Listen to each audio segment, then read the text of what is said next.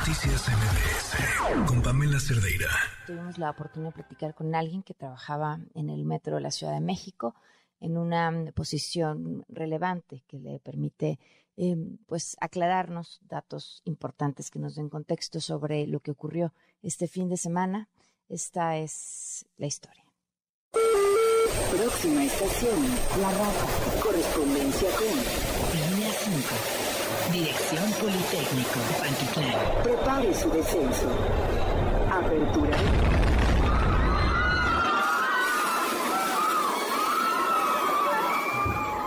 Por esta nada más. Escuchan a las personas que les están hablando.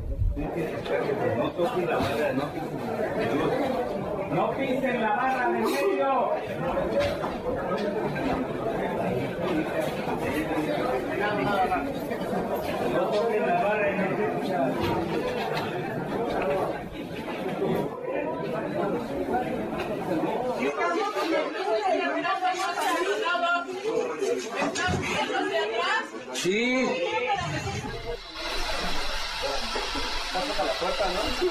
Explotó, quién sabe. Quién sabe qué les habrá pasado ya a los demás.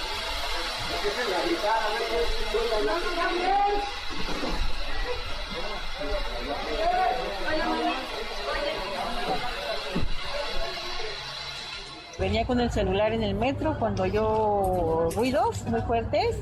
Este, se apagó toda la luz. Este, ella rodó por el piso. se arrastró por el piso, no sé, rodó con el mismo impacto. Y cuando este, salió, hizo un pedazo, salí disparar. Entonces ella por un momento sí se perdió. se desmayó cuando se despertó, reaccionó ella, estaba abajo de unos asientos. En el vagón que yo venía de adelante chocó con el mío y la parte de, de adelante. Yo venía el metro como este, pausándose, digamos, estaba parado el metro en el túnel y pues cuando de repente pues sentimos el golpe del otro metro que venía de Indios Verdes, pues este chocó con el metro que veníamos nosotros, pero el de nosotros estaba parado en lo que era este entre la raza y Potrero, este, la raza y Potrero dentro del, del, túnel. Estábamos en medio del túnel, se detuvo, no sé cuál fue la razón, pero se detuvo y después fue impactado de la parte de atrás. En mi vagón hubo una señora que quedó compactada entre, mi vagón chocó y se dobló por la mitad. Entonces una chava quedó atrapada entre los vagones y la tuvimos que ayudar entre la misma gente que iba en el vagón porque las autoridades no subían a ayudarnos. Se nos hizo una eternidad para salir. Se tardó un montón, 20 minutos, media hora en llegar por el cuerpo de rescate. Pues.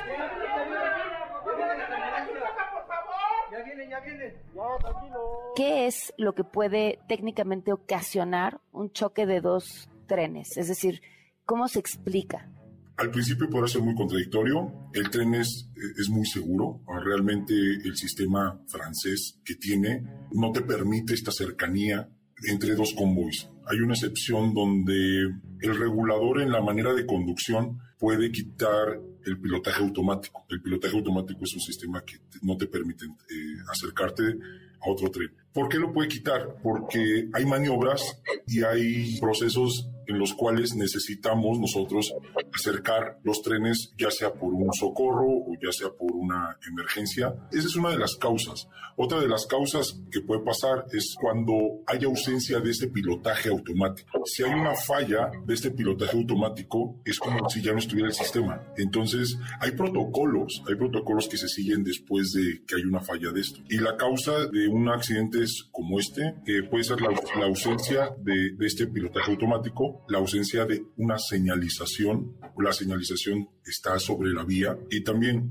una ausencia de eh, comunicación entre conductor y reguladores, ¿no? Ahora, hablabas de, eh, claramente aquí no había un pilotaje automático si no esto hubiera, no hubiera sucedido, independientemente de las razones por las que no estuviera.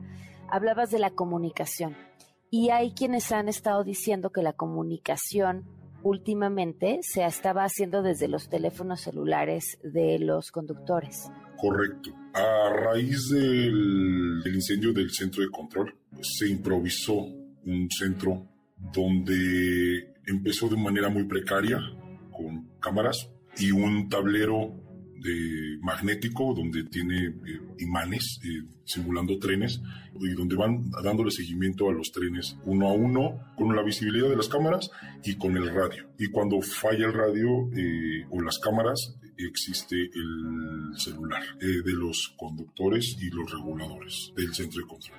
sí, ha sido muy precario, no ha tenido la infraestructura que se tenía antes, esa es la realidad. Se ha puesto en comunicados del sindicato, de los propios eh, trabajadores, desde hace ya algunos cuantos eh, años, meses. Pero no habían inaugurado un nuevo eh, centro llamado Cerebro del Metro hace poquito. Se trasladó al C5, mira, para hacerlo un, un contexto más grande, había dos cerebros, el PSC1 y PSC2. El que se comió fue el PSC1 entonces llevaba de la línea 1 a las 6. Todas esas líneas se juntaron en el PCC2 y es ahí donde está la poca infraestructura y todo lo que se improvisó y es donde vinieron las quejas. Ahorita con el proyecto de la línea 1 eh, se decidió no hacer un nuevo centro de control, sino en el C5 eh, acondicionar con infraestructura nueva para poder llevar el control de esas seis líneas, donde estaba antes el, centro de control 1.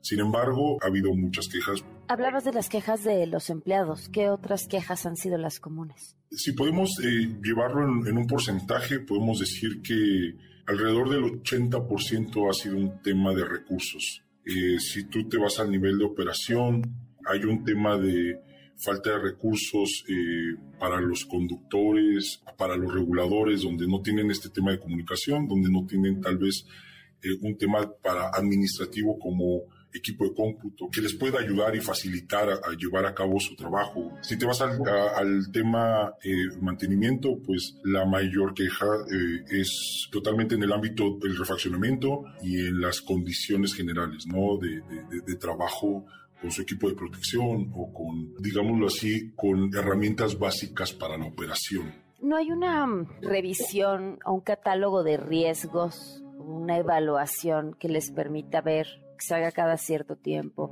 o que se haya hecho después del incidente de la línea 12 que les permita saber en dónde están los focos rojos del sistema? Mira, hay un consejo, se llama el CARESIC, que es un consejo del sistema de transporte eh, eh, para evaluación de riesgos. Sin embargo, está muy obsoleto, ¿sabes? O sea, hay puntos que nos han cerrado por tema de recursos, por tema de seguimiento, por tema de liderazgo tal vez en ciertas áreas. Sin embargo, el área de seguridad eh, del metro no funciona como este centro donde hay un control de riesgos, donde hay un análisis de, riesgos, donde, nos, donde se lleva un seguimiento puntualmente para ver dónde estamos parados, cuáles son las acciones, cuáles son las causas. Y del programa operativo anual, eh, ¿las prioridades inicialmente en ese programa tienen que ver con, con los riesgos o con otros factores? Sí, claro, mira, el famosísimo POA es un pilar, de ahí radica toda la planeación de las áreas y más de las áreas operacionales. Ese es el centro, el corazón, digámoslo así, de la planeación para el siguiente año. Normalmente se hace septiembre, octubre, sin embargo, se ha ido demeritando, ya que este análisis te arroja una planeación muy extensa y a su vez te arroja recursos altos. Comento que se ha ido demeritando, ya que del 100% que tú pides en un POA, llámese cualquier área. Estoy hablando tal vez a un área de operaciones, tal vez a un área de mantenimiento, tal vez a un área administrativa. Del 100% que tú pides al paso de los años, al paso de los meses más bien, puedes obtener al, yo creo que un promedio entre 20 y 25% de todo ese volumen de recursos que se necesitan. Puedo decir que la causa de, de muchos de los acontecimientos que han pasado es el tema del presupuesto y recorte que ha habido. Realmente es algo medular para una institución tan grande. Yo creo que cualquier funcionario, cualquier operador, cualquier eh, persona que tenga cargo alguna responsabilidad dentro de esta institución en este momento está muy vulnerable en la parte de responsabilidad, ya que no, no hay evidencia cuando tú haces un requerimiento, no hay evidencia en papel donde diga que no hay recurso. Realmente el proceso, cuando tú pides un recurso, haces una requisición. La respuesta es verbal, no hay dinero y, van escalando de arriba hacia abajo. No, no hay dinero, no hay dinero, no hay dinero. pero es verbal. Realmente no hay un tema por escrito donde te digan no hay recurso para este tema que es de seguridad, no hay recurso para este tema que es eh, de prioridad crítica en esta línea. No va a haber ningún, ningún papel, ningún documento que venga a nivel financiero de esa parte. Estaremos presentándoles a lo largo de la semana eh, un trabajo especial para poder ver este problema, el del metro, desde todos los ángulos posibles. Noticias MBS